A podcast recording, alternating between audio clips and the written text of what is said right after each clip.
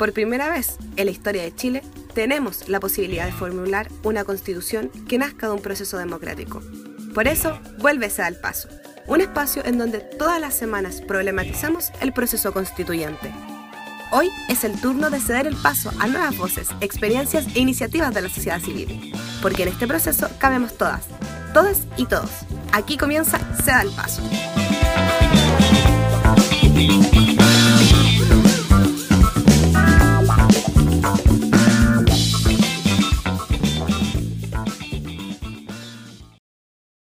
Por primera vez en nuestra historia tenemos la posibilidad de formular una constitución que nazca de un proceso democrático. Por eso en Seda Paso esperamos contribuir a la difusión de información y a la visibilización de voces, iniciativas y espacios de la sociedad civil, porque en este proceso cabemos todos y todas. Estamos al aire y en vivo por Facebook Live y YouTube todos los viernes a las 19 horas y luego en este mismo programa se transforma en un podcast que lo pueden escuchar todos los lunes en Spotify, Anchor, Google App, Podcast, buscándonos como Seda el Paso.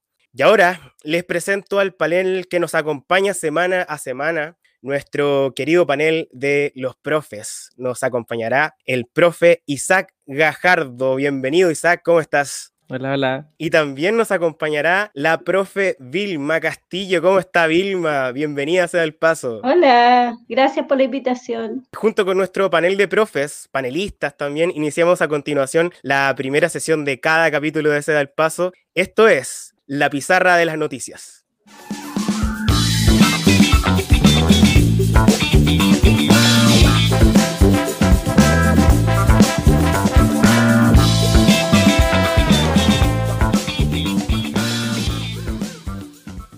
En esta primera sección vamos a abordar semana a semana las noticias más importantes sobre el proceso constituyente y las vamos a ir comentando con nuestro querido panel de los profes junto a Isaac y a Vilma. Vamos a comenzar con la primera noticia que dice la tercera, a un año del 18 de octubre, la preocupación se instaló en la oposición por cuidar el ambiente antes del plebiscito.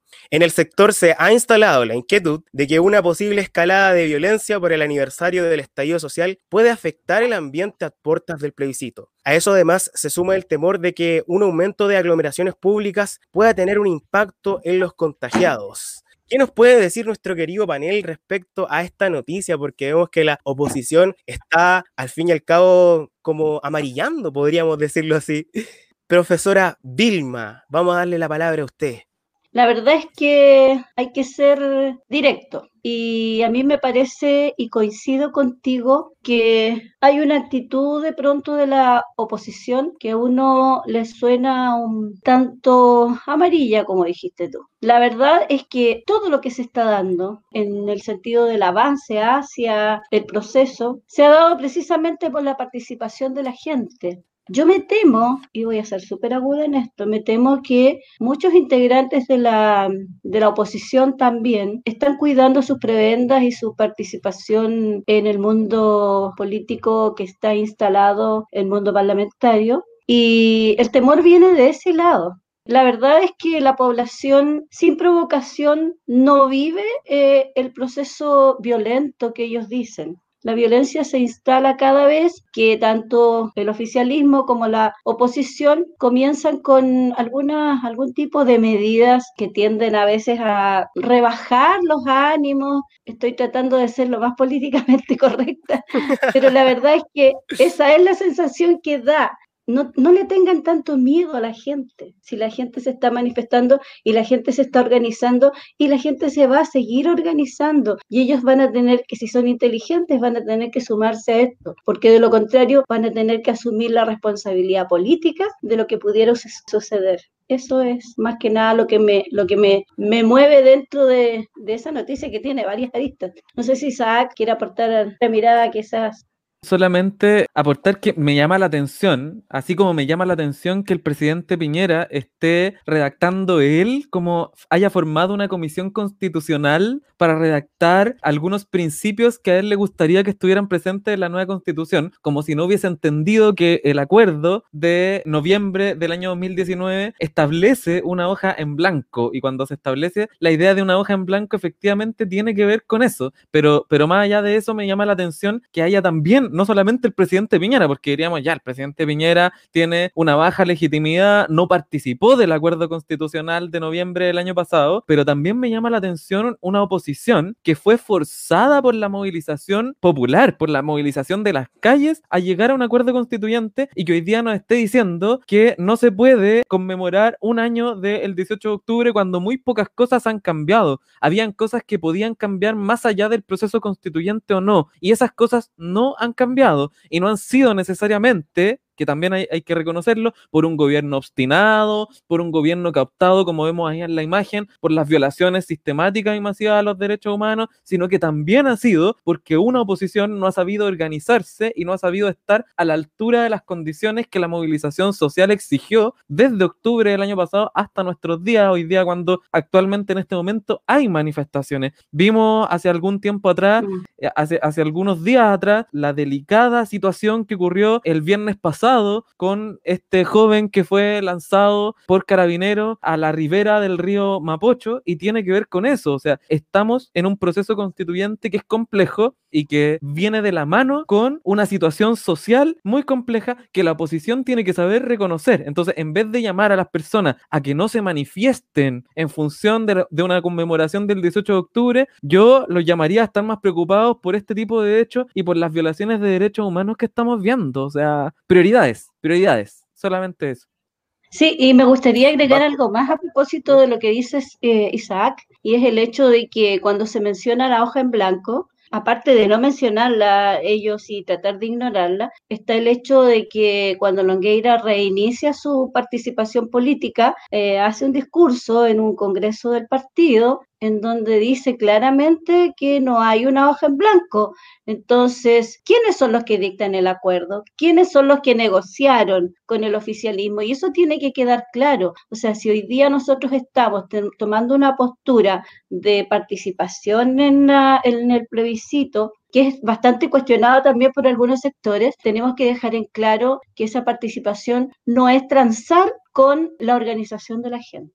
Eso es súper importante. Vamos a ir con la segunda noticia, porque hablando de la participación de la gente, una encuesta prevé el nivel de participación inédito en la historia electoral chilena. La encuesta Data Influye, correspondiente al, al mes de octubre, de la consultora de opinión pública tuinfluyes.com. El sondeo es el último previo al proceso electoral del 25 de octubre y frente a la pregunta, ¿tiene pensado ir a votar en esa elección? Las respuestas fueron las siguientes un 76% dice que sí, con toda seguridad, un 10% dice que sí, tal vez, un 8% dice que no está seguro y un 6% dice que no, con toda seguridad no iré. También agregar que además se publicará el día de mañana la nueva nómina de vocales de mesa también frente al plazo de excusarse que venció el miércoles pasado. ¿Qué podemos decir respecto a esta encuesta? ¿Ustedes le creían a las encuestas, profes, queridos profes? Partamos por Isaac. Bueno, lo hemos hablado muchas veces fuera de, cámara, pero la, idea de que se prevé una alta participación al plebiscito yo creo que es parte de, lo que mm. sabemos. Lo que me llama la atención es que ya estamos en la, en la recta final. A propósito de lo que comentas al final de la noticia, eh, estamos en un proceso en donde ya empezamos a ver que está el tema de los vocales de mesa cerrados, las sedes ya se están instituyendo el CERVEL ya tiene establecido dónde va a votar cada persona. Entonces el llamado es a que las personas que todavía no saben dónde tienen que votar o todavía no saben si van a hacer o no vocales de mesa, revisen mañana la nómina final y en esa misma función estén prevenidas y prevenidos de todos los resguardos que hay que tomar. Recuerden que no se va a permitir el ingreso a ningún local de votación sin el uso de mascarilla. Se va a tomar temperatura y se les va a echar alcohol gel en las manos antes de entrar. Entonces no se asusten usted si viene alguien y le echa alcohol gel en la mano porque es parte del proceso y creo que se están tomando todos los recuerdos para que el proceso sea de forma segura. Va a ser el primer ensayo de una serie de procesos electorales que lo más probable es que tengamos que vivir con COVID-19 no va a haber una cura pronta, por lo menos. La vacuna se prevé para fines del próximo año. Entonces, tenemos que prepararnos para una serie de procesos electorales, y este es el primero, pero una serie de procesos electorales que se nos vienen muy pronto, alrededor de nueve procesos en menos de dos años, que van a ser con este contexto. Y creo que es importante esta idea de que va a haber mucha participación. Ojalá así lo sea. Yo, la verdad es que a las encuestas, como que no confío mucho en las encuestas, pero espero que así lo sea. Y tenemos que trabajar para eso. Eso es lo importante, que las encuestas no nos engañen y no nos nublen la vista, porque el apruebo y la convención constitucional y la alta participación que esperamos en el plebiscito no se gana solamente quedándonos sentaditos y cómodos con las encuestas, sino que haciendo trabajo, invitando a nuestra amiga, a nuestro amigo, a nuestros vecinos a participar ese día, independientemente de las opiniones que tengan, que participen. Creo que es un momento histórico del cual no hay que restarse. Me gustaría agregar que efectivamente, o sea, las encuestas son muy manipulables, todos lo sabemos, pero también es innegable el resultado que arroja esa encuesta, o sea, lo, lo reconocen porque es innegable. Partamos de esa base.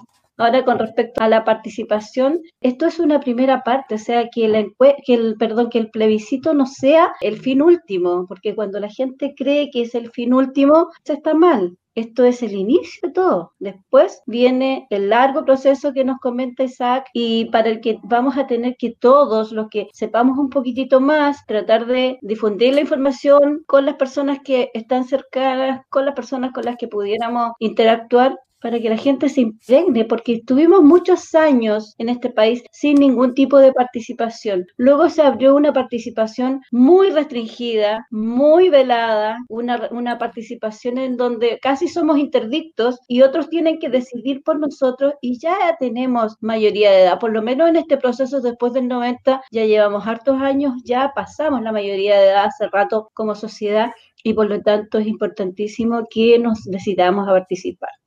Vamos a ir con la última noticia, la última temática, la verdad, porque la aparición de personajes públicos y la molestia de algunos sectores son lo que ha marcado la franja electoral. La aparición de Gustavo Gatica son imágenes impactantes en lo personal, la verdad, él hablando ahí, y la de Jorge González últimamente, y la molestia ciudadana. No sé si ustedes vieron esta, la noticia de la molestia ciudadana por la imagen de la ciudad de Constitución, por el uso de su imagen en la franja electoral. Profesora Vilma. Mira, me da, la, me da la impresión de que es como ellos se sienten dueños de, del país en general y pueden usar sin pedir permiso a nadie de símbolos, de lugares como en este caso, de personajes, a mí me llama la atención porque eso lo ligo, innegablemente, a lo mejor no tiene nada que ver, pero, pero de alguna manera con las citas que de repente el presidente de la República realiza en algunos de sus discursos como para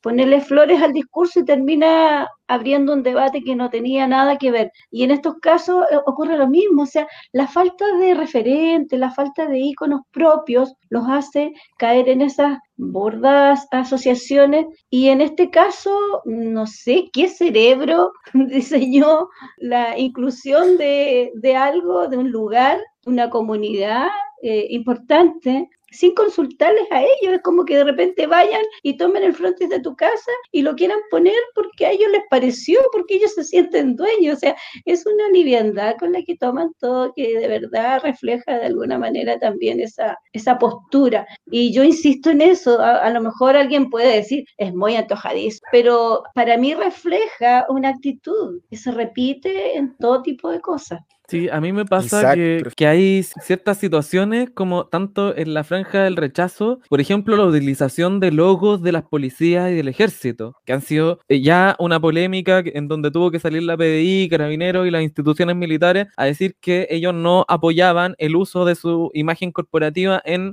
la publicidad del rechazo, en la idea de que todos y todas las personas evangélicas están por el rechazo también, o sea, ahora la aparición del pueblo de constitución, o sea, es una serie de publicidades que están hechas faltando a la verdad y además de eso, no solo faltando a la verdad, sino que haciéndose cargo de una serie de cuestiones que son bien reñidas con la ética a, propósito de la utilización de imágenes. Y en contraposición vemos la franja del apruebo que tiene algunos aciertos, pero también ha dejado mucho que desear. O sea, bastante pobre de ideas, han habido muchas personas que han criticado eso y falta, falta explicar, falta hacer pedagogía. De repente es complejo, pero hay que explicar una y otra vez que convención constitucional no es lo mismo a convención mixta y por qué son diferentes. Ese espacio televisivo podría haber sido mucho más aprovechado con ideas, también pensando qué esperamos para un proceso constituyente en el futuro y creo que se ha perdido mucho. Solamente rescatar la idea del comando de Apruebo Chile Digno que entregó todos los minutos de su franja a realizadores y realizadoras independientes y a organizaciones de la sociedad civil y ahí es donde pudimos ver apariciones como la de Gustavo Gatica, como la de Fabiola Campillay, como las de las teleseries que han sido bien discutidas esta última semana, la Romané y una serie de otras teleseries que han salido como los actores y las actrices en este proceso. Pero dentro de eso, creo que es importante dar cuenta de que de repente ahí alguien decía Goebbels que fue una cita que Piñera la dijo mal en algún momento, que es como, miente, miente que algo queda y es parte de una política comunicacional. Las fake news son parte de una política comunicacional que llega lamentablemente a personas que no cuentan con los canales de información suficientes como para poder verificar si una noticia que le envían es cierta o no. Entonces, eso que de repente mucho criticamos desde nuestro podio, así como, ah, pero que nadie les va a creer esa cuestión, este caballero tirando una constitución arriba del motor de un auto, es ridículo, decimos nosotros.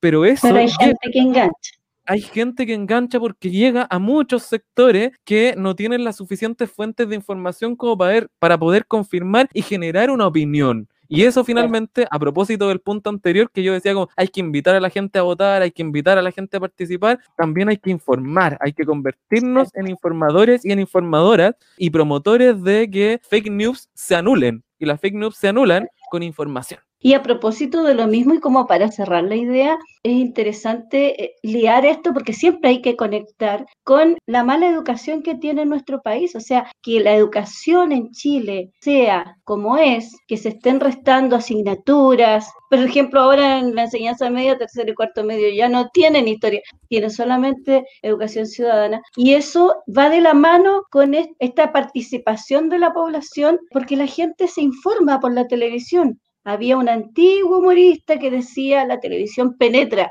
Y es verdad, o sea, la televisión está en la casa de la gente y les está entregando la información y la gente la consume. Quizás los más jóvenes están más despiertos ante eso y usan otros canales, pero hay gente mayor que se queda con eso y que cree y que les compra el, discurso. Entonces, por eso yo eh, también estoy muy de acuerdo con Isaac. Hay que hacer pedagogía de la contingencia para poder informar a la gente, que la gente tome su decisión por su cuenta. Pero ahora mismo, por ejemplo, tenemos un invitado que nos va a permitir apoyar esto que estamos diciendo hacia un sector que todo el mundo lo ve desde fuera como que está con una sola mirada y sucede que no, hay gente que tiene otra mirada también.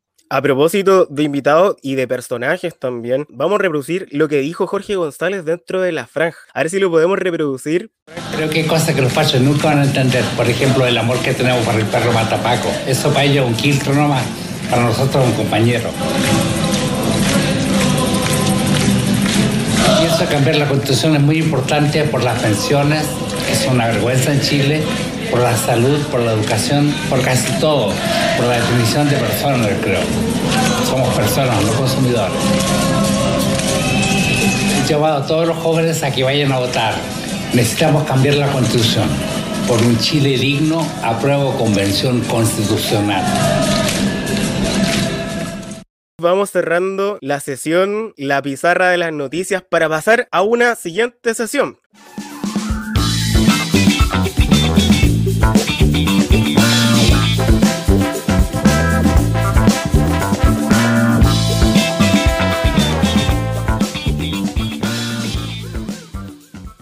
Porque en Sea el Paso nos proponemos hacer un espacio de problematización sobre lo que ocurre en proceso constituyente.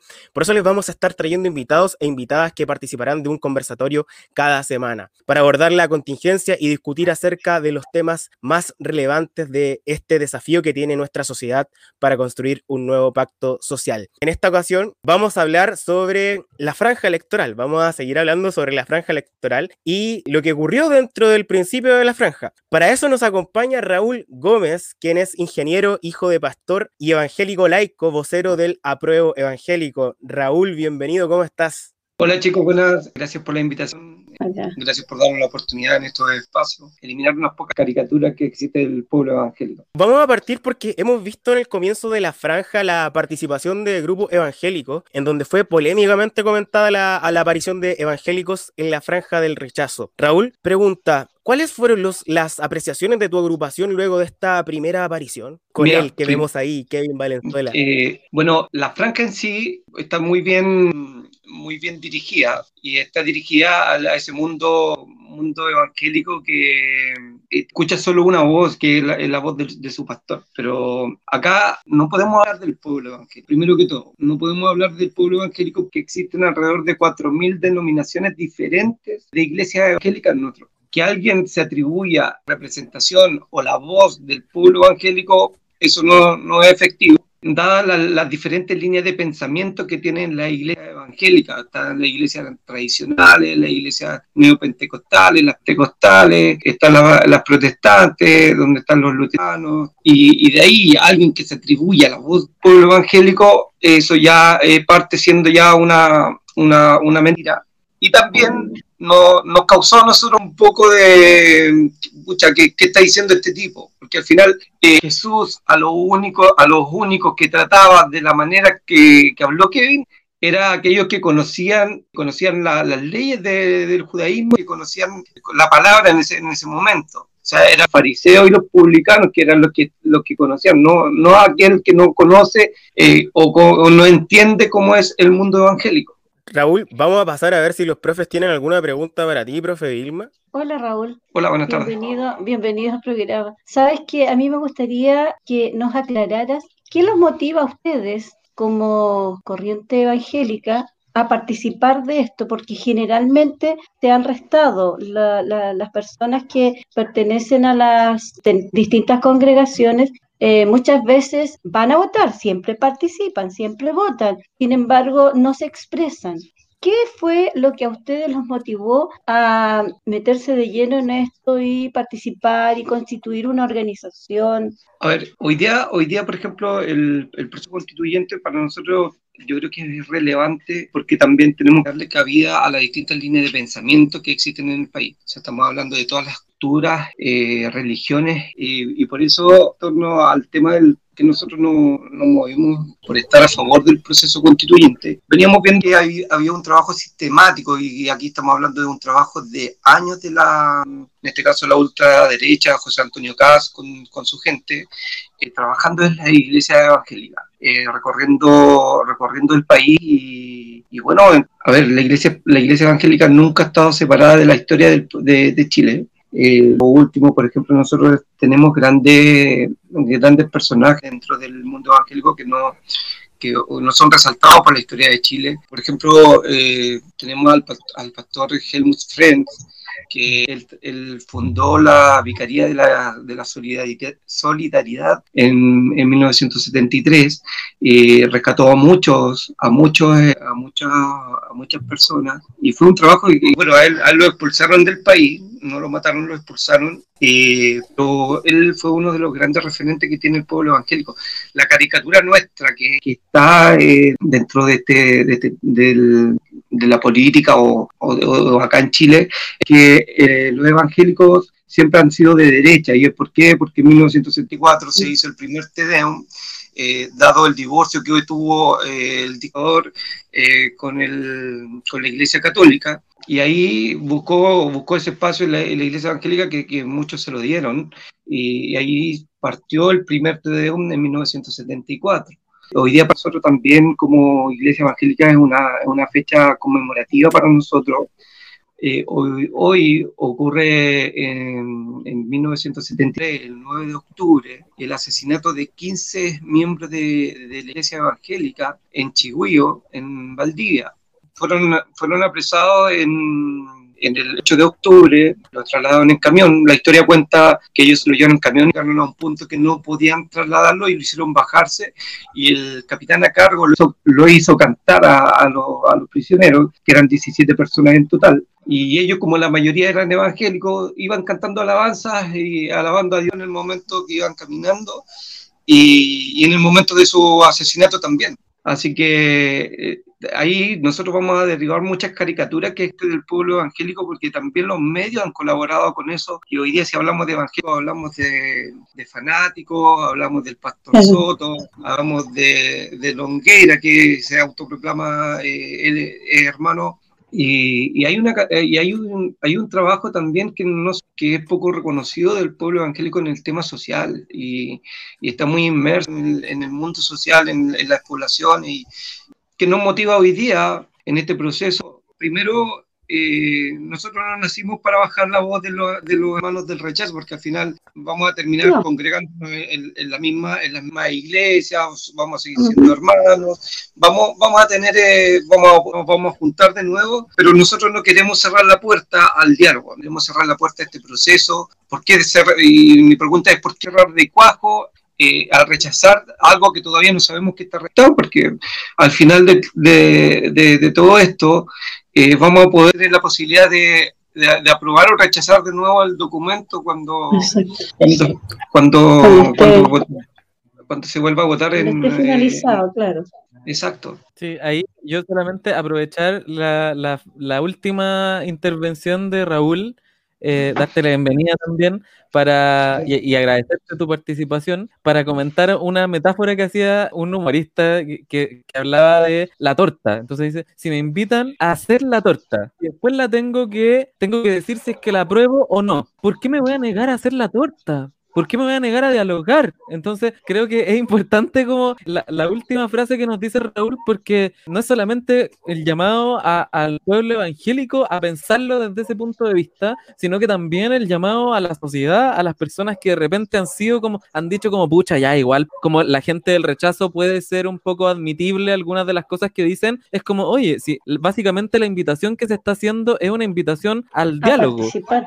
A participar. me gustaría eh, preguntarte a propósito de, ir desmitificando algunas cosas que se han dicho, porque eh, lamentablemente se habla a nombre de los y las personas evangélicas en la franja del rechazo, no así en la participación de ustedes como evangélicos por el apruebo que han dicho libremente nosotros representamos a una parte de personas organizadas que estamos por el apruebo. En cambio, el sector del rechazo se ha arrogado la representación del pueblo evangélico y me gustaría preguntarte por esta imagen que vamos a ver ahora y que, y que tiene que ver un poquitito con algunas de las cosas que se han dicho. O sea, esta idea de qué es lo que se aprueba, como que se aprueba el comunismo, se aprueba la violencia, se aprueba eh, el aborto, finalmente se aprueba el fin a la libertad de culto. Preguntarte a ti como vocero de los evangélicos por el apruebo. ¿Es cierto todo esto para poder explicárselo a las personas que nos están viendo o que nos están escuchando?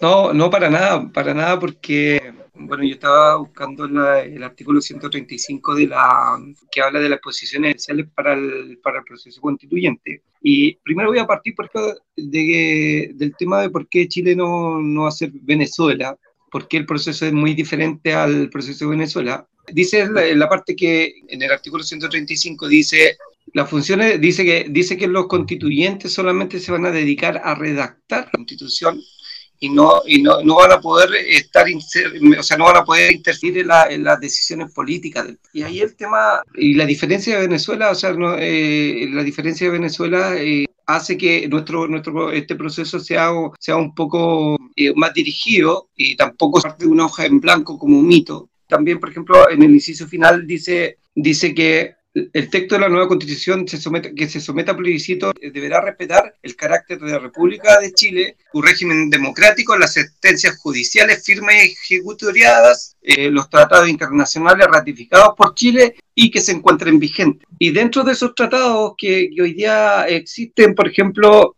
eh, la, la, Declaración Universal de Derechos Humanos, que habla en su artículo 18, dice, toda persona tiene derecho a la libertad de pensamiento, de conciencia, de religión, y este derecho incluye la libertad de cambiar de religión o de creencia, así como la libertad de manifestar su religión o su creencia individual o colectivamente, tanto en público como en privado el 19 dice, todo individuo tiene derecho a la libertad de opinión y de expresión. Este derecho incluye el de no ser molestado a causa de su opinión o de investigar o recibir información. Opiniones y difundirla sin limitaciones de frontera por cualquier medio de expresión. Y el artículo 20 dice, toda persona tiene derecho a la libertad de reunión y de, y de asociación pacífica y nadie podrá ser obligado a pertenecer a una asociación. Es la Declaración Universal de Derechos Humanos que nuestro país tiene firmada y otros tres tratados donde está este mismo tema de la, de la libertad de culto y que son, eh, son, los siguientes tratados. El Pacto Internacional de Derechos Civiles y Políticos dice, en el artículo 18, inciso 1, dice, toda persona tiene derecho a la libertad de pensamiento, de conciencia y de religión. Y en la Convención Americana sobre Derechos Humanos dice, toda persona tiene derecho a la libertad de conciencia y de religión. Y como, el inciso final del artículo 135 de la Constitución dice que Chile no, tiene que respetar todos los tratados que existen, eh, está, el, está el tema de la libertad de culto. O sea, nadie no puede restringir a la libertad. Y, y lo otro también, los cristianos fueron perseguidos, perseguidos desde su inicio. No necesitaba la libertad de culto para transmitir el cristianismo, así el, eh, para separar un poco la política del cristianismo. ¿no? Así que ese es uno de los, mitos que existe, por ejemplo, y, yo te digo que la, y de comienzo les decía que iba muy bien dirigida la, la, esta franja del rechazo, esta franja del rechazo, porque hoy día el pueblo evangélico representa alrededor del 17-18% de la población chilena. Estamos hablando de alrededor de 3 millones de personas que están habilitadas para votar. En las elecciones pasadas, eh, donde, donde asumió el presidente Piñera, se dirigió mucho su, su discurso al, al, lado, lado conservador, al lado, al lado evangélico. Y no han ocupado como, no han ocupado como para, para poder un poco catar esa votación, porque también tenemos, nosotros tenemos cultura cívica y, si salimos a votar el pueblo evangélico siempre hemos estado atrás y siempre eh, nunca se le ha dado el espacio al pueblo evangélico tampoco para estar en, en política. Y aquí también lo, lo, que queremos hacer también nosotros la diferencia la, diferencia también de que nosotros no vamos a ir a hacer religión a la política. Esa mezcla es mala. Raúl, queremos, queremos hablar de esa misma línea, pero también queremos recordarle a la gente que estamos al paso hablando con Raúl Gómez, hablando sobre la franja electoral y el proceso constituyente.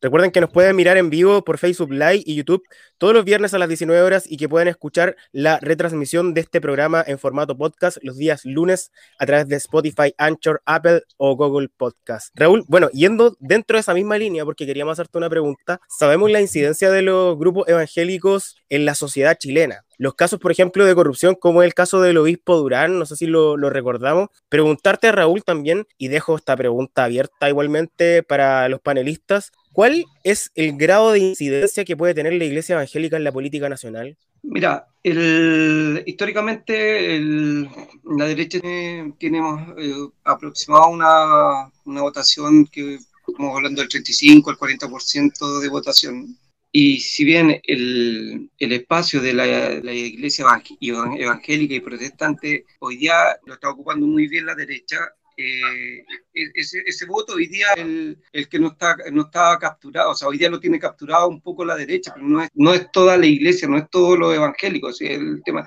Y, y, el problema que también por ejemplo, como cristiano evangélico, eh, yo les decía, un poco, yo quiero bajar la caricatura del pastor Soto, quiero bajar la caricatura de, de esa, de, porque todo, del obispo Urán, todo, todo este tema, porque al final yeah. lo, único que, lo único que sale nuestro lo único que sale nuestro son estos personajes que solo le hacen mal a la, a la iglesia evangélica y echando al, y metiendo al saco toda la iglesia. Al final, al final nosotros como personas laicas, y bueno, este movimiento que nace como pueblo evangélico, la mayoría somos, somos laicos, no somos pastores, eh, somos, pertenecemos a diferentes iglesias, incluso iglesias que en algún momento llamaron a votar por el rechazo. De ahí nos levantamos, de, de ahí no, a nosotros nos han nos han excomulgado de nuestra religión, de nuestra fe, nos han tratado de, así como tratan en la televisión de, satán, de satánico, a nosotros nos tratan peor. O sea, nosotros estamos, estamos, al, lado, estamos al lado del mundo. O sea, y el tema es que cuando hacemos esa mezcla entre la política y la religión, esa mezcla eso no combina porque al final eh, no, no, estamos transformando algo parecido, por ejemplo, al Estado Islámico, no sé, una, para hacer una caricatura de esto, que son fundamentalistas y tratan de imponer su religión a gente que ni siquiera conoce cómo funciona.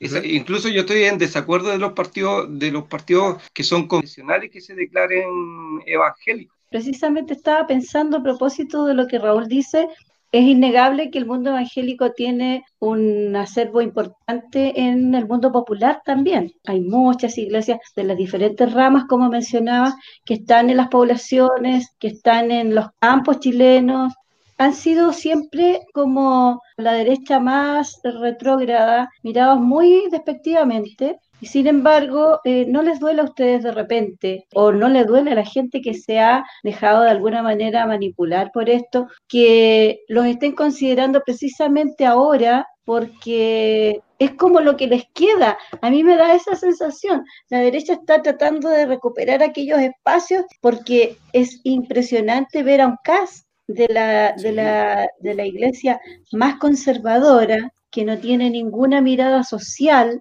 tratar de ligarse con una institución que tiene una raigambre principalmente popular y que desde mi perspectiva eh, es como una eh, es como mirarlos efectivamente porque es como decir a ellos los podemos manejar y podemos trabajar con, con ellos y los convencemos fácilmente a, mí me llama mucho la atención siendo eh, muy sincera que exista una organización porque antes de antes de esto no se había visto una organización como la que ustedes tienen en donde sí puedan tener una voz disidente, porque generalmente se les ha visto como muy alineados, muy obedientes, y hoy día yo veo con beneplácito, porque yo particularmente siento que la política y la religión sí pueden también, eh, tienen participación paralela, porque no son mundos paralelos, es un mundo, un mundo que está complementado. Y para los creyentes y los no creyentes, la religión existe igual y hay gente que está participando de eso y por lo tanto si somos democráticos no debemos dejarlos de lado. Pero ahí es donde me, me, da el, el, quiebre con la derecha porque ellos los están considerando solo para una situación particular como esta. Y, y se aferran de personajes como un Longuey, perdón, como Moreira, se me confunden los dos demonios, se, aferran a personajes de este tipo que, o sea, ¿qué moral tienen cuando un Moreira hoy sale diciéndole a la, a la fiscal Chong que no... Se lo merece. Esto es sin llorar.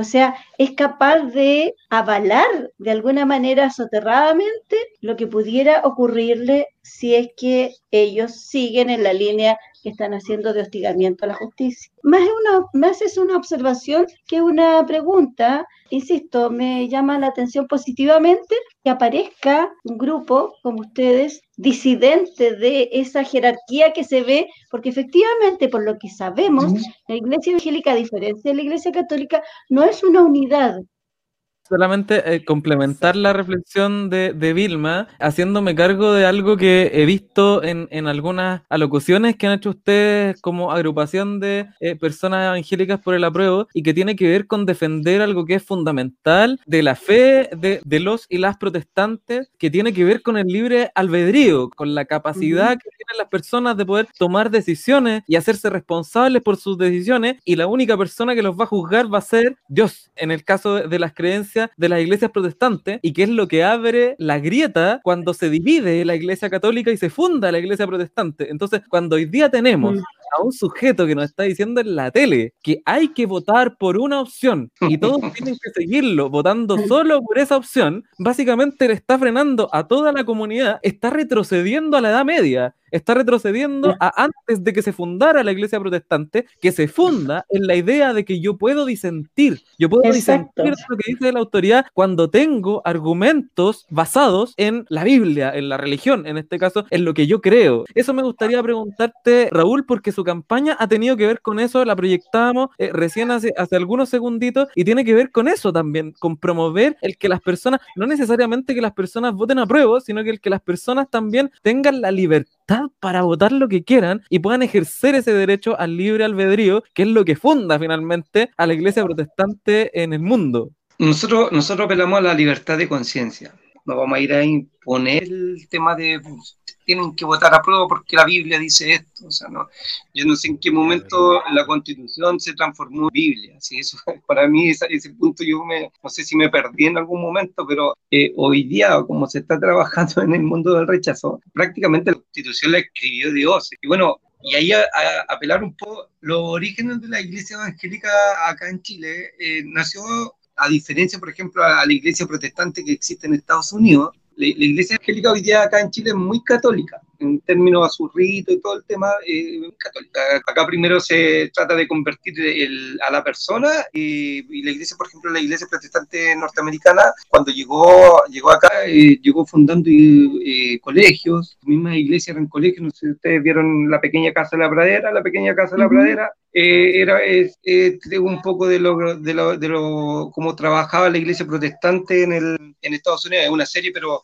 a lo que voy, a los orígenes nuestros son son de gente humilde, son de gente trabajadora, de gente que, de gente de campo, de gente que de, poblaciones, de, lo más marginal que tuvo acá en Chile. Imagínate, nosotros no teníamos ni siquiera derecho a sepultar a, nuestro, a nuestros muertos en los cementerios antes de 1925. O sea, nosotros no, no, podíamos casar, no podíamos, no teníamos, estábamos, éramos relegados de la, del país. Sociedad civil. De la sociedad, exacto. Y, nuestros orígenes vienen de, los sectores humildes, donde la gente, donde veía, o sea, mira al, pastor como la figura, como, como, algo así celestial, y a él había que hacerle caso. si le decían, hermano, esto no es de Dios, deje de hacerlo, el, hermano lo dejaba hacer, que el, pastor le decía, esto no es de Dios. Y por eso el, rechazo de día dirige, dirige de esta manera, creyendo que los evangélicos son ignorantes. Y, y, a mí eso, eso es lo que molesta, me molesta esto porque nosotros eh, somos ciudadanos normales que profesamos una fe y tenemos distintas, distintas, distintos tipos de educación. Mira. Hemos, tenido, hemos tenido senadores, hemos tenido candidatos a presidente, hemos, hemos estado dentro del, incluso dentro de lo que es el rol de la independencia de Chile y, y, y, eso, y eso ocultado y eso no se ha transmitido. Y, y, no han tratado como, como ah, tú eres eh, canuto, dedícate a tu religión y no puedes hablar y hacerle caso a, tu pastor, que eso es lo que... Casi interdicto. Exactamente. Y, ahí nosotros, como hermanos, ya veníamos trabajando para el plebiscito del 25 de abril, ya veníamos trabajando y veníamos haciendo charlas y veníamos en ese, en ese proceso. Y bueno, yo eh, vengo hace rato buscando un espacio dentro de los políticos de la, centro, de la centro izquierda para los cristianos. Y ahí me di cuenta que había muchos cristianos inmersos en la política, trabajando, pero no, no, no haciendo la, no transmitiendo la religión dentro de la política, sino que actuando con hechos como Jesús, lo, Jesús lo, transmitía, o sea, que nosotros seamos luz donde estemos. Queremos hacer un paréntesis en la conversación para recordarle a la gente que nos está viendo que pueden mirarnos todos los viernes en vivo por Live y YouTube. Pero además los lunes subimos este mismo programa en formato podcast a Spotify, Anchor, Apple y Google Podcast para que también nos puedan escuchar si no pudieron ver la transmisión. Estamos con Raúl Gómez, quien es vocero por el apruebo evangélico. Raúl, antes de terminar quería hacerte una pregunta. No sé si ustedes piensan ir y participar dentro de la convención constituyente. Eso, eso para dejarlo dentro del tintero.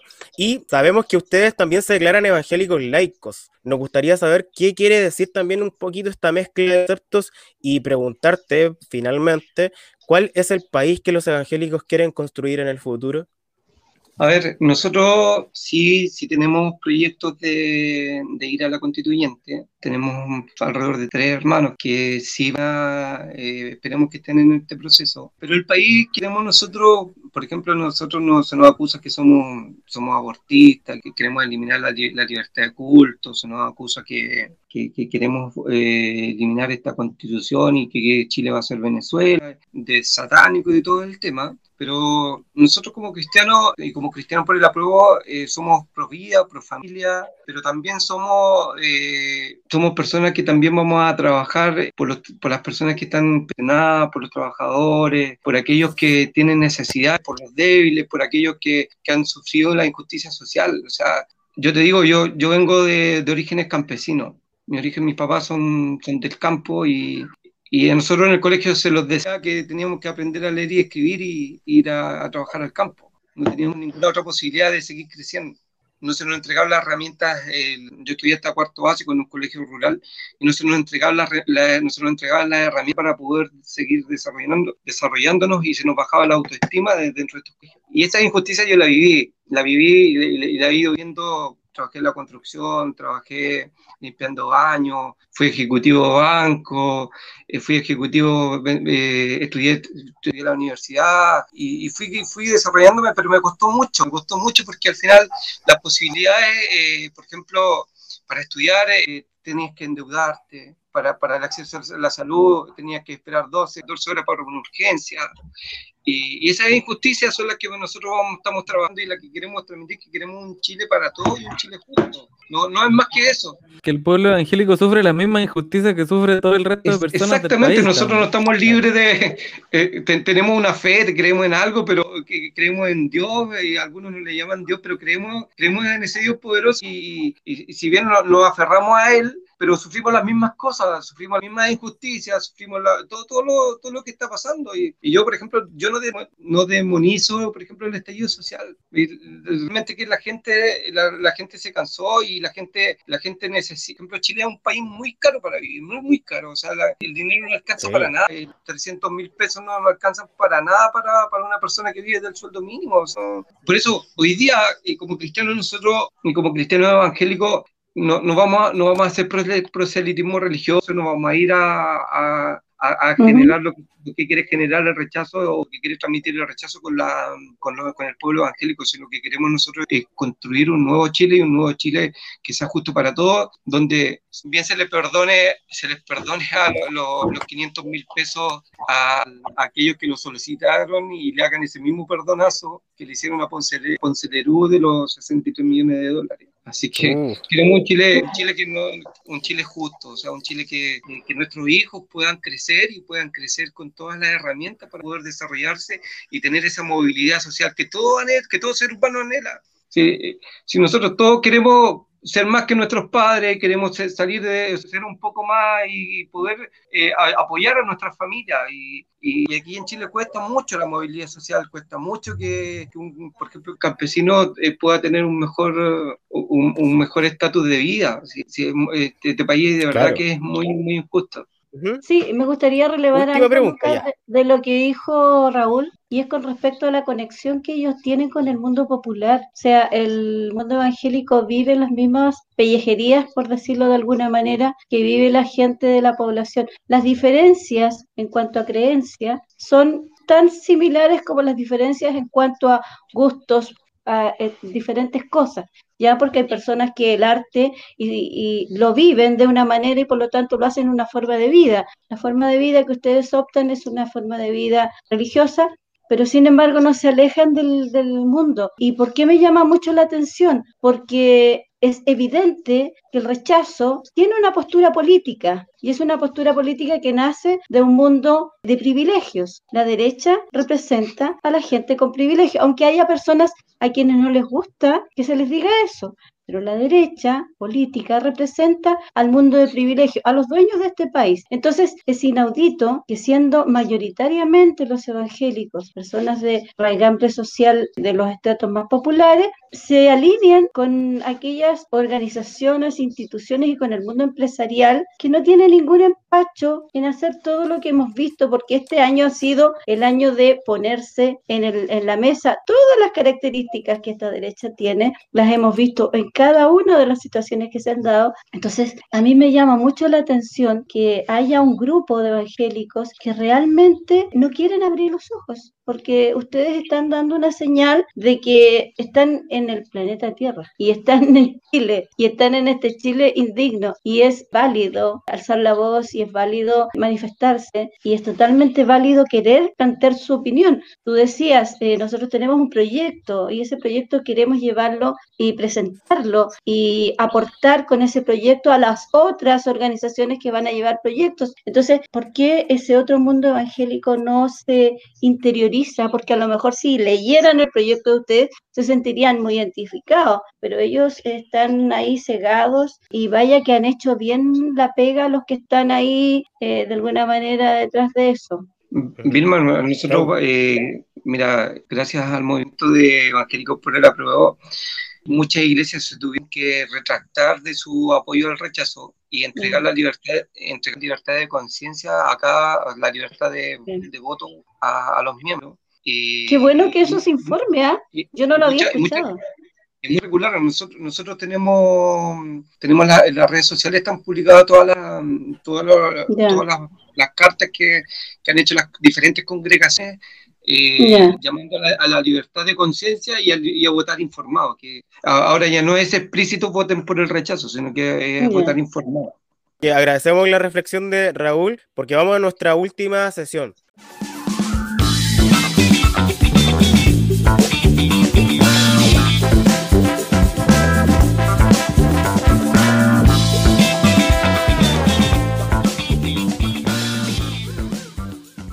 Esto es Fíjate en esto. Todas las semanas a nuestros invitados e invitadas también a nuestro panel de los profes les pedimos recomendaciones en que tenemos que fijarnos. Ahí nos pueden recomendar libros, películas, actividades que se hayan hecho o en qué haya que hacer. Raúl, queremos preguntarte, según tú, ¿en qué tenemos que fijarnos esta semana? Esta semana, por ejemplo, ocurrió un hecho histórico dentro de la, Iglesia Evangélica, que fue eh, conmemorar por primera vez lo que le comentaba al principio, que es la matanza de Chihuahua, donde habían hermanos nuestros, 15 evangélicos, que fueron asesinados por la dictadura, y ayer se hizo la liturgia en conmemoración de los hermanos, así que para nosotros es relevante y de aquí parte un, hecho que yo creo que vamos a seguir eh, replicando en el tiempo para que también se den cuenta de que la dictadura también mató a evangélicos. Isaac, ¿en qué tenemos que fijarnos esta semana?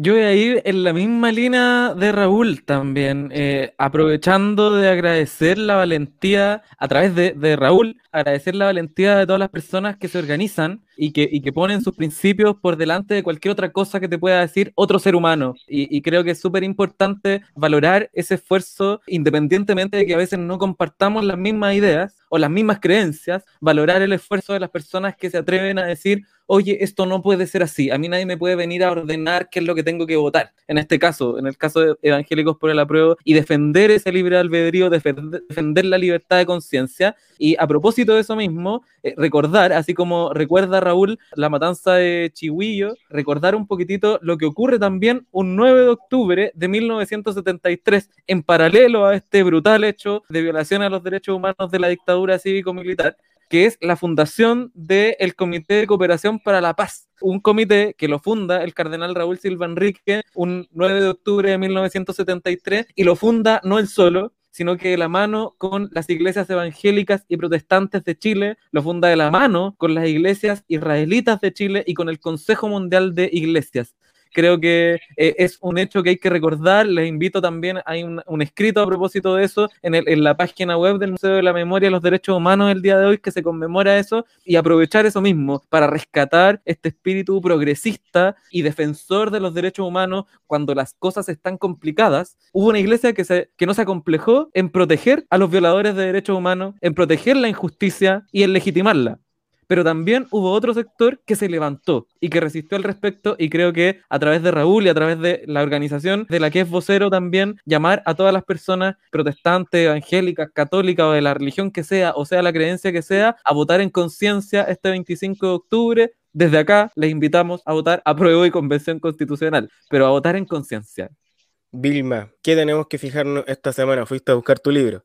A propósito de la violencia que está instalada y que está apareciendo por todos lados en este país, un comando triciano que está apareciendo en el sur de Chile y que está causando una conmoción bien grande, a pesar de que tratan de ocultarlo, a pesar de que a veces tratan de acusar a organizaciones mapuche eh, de la responsabilidad de algunas muertes que ha habido. Me gustaría recomendarles un libro que se llama Entre la araña y la flecha, de Mario Amorós, y que precisamente nos lleva a aquella época en donde grupos ultras, como de la ultraderecha, apoyados en organizaciones que se decían más del centro, comenzaron a desarrollar una serie de acciones que llevaron a desatar en este país no solamente episodios, sino que más adelante una política sistemática de violaciones a los derechos humanos y que a mí me preocupa particularmente porque se está viendo eso. O sea, cuando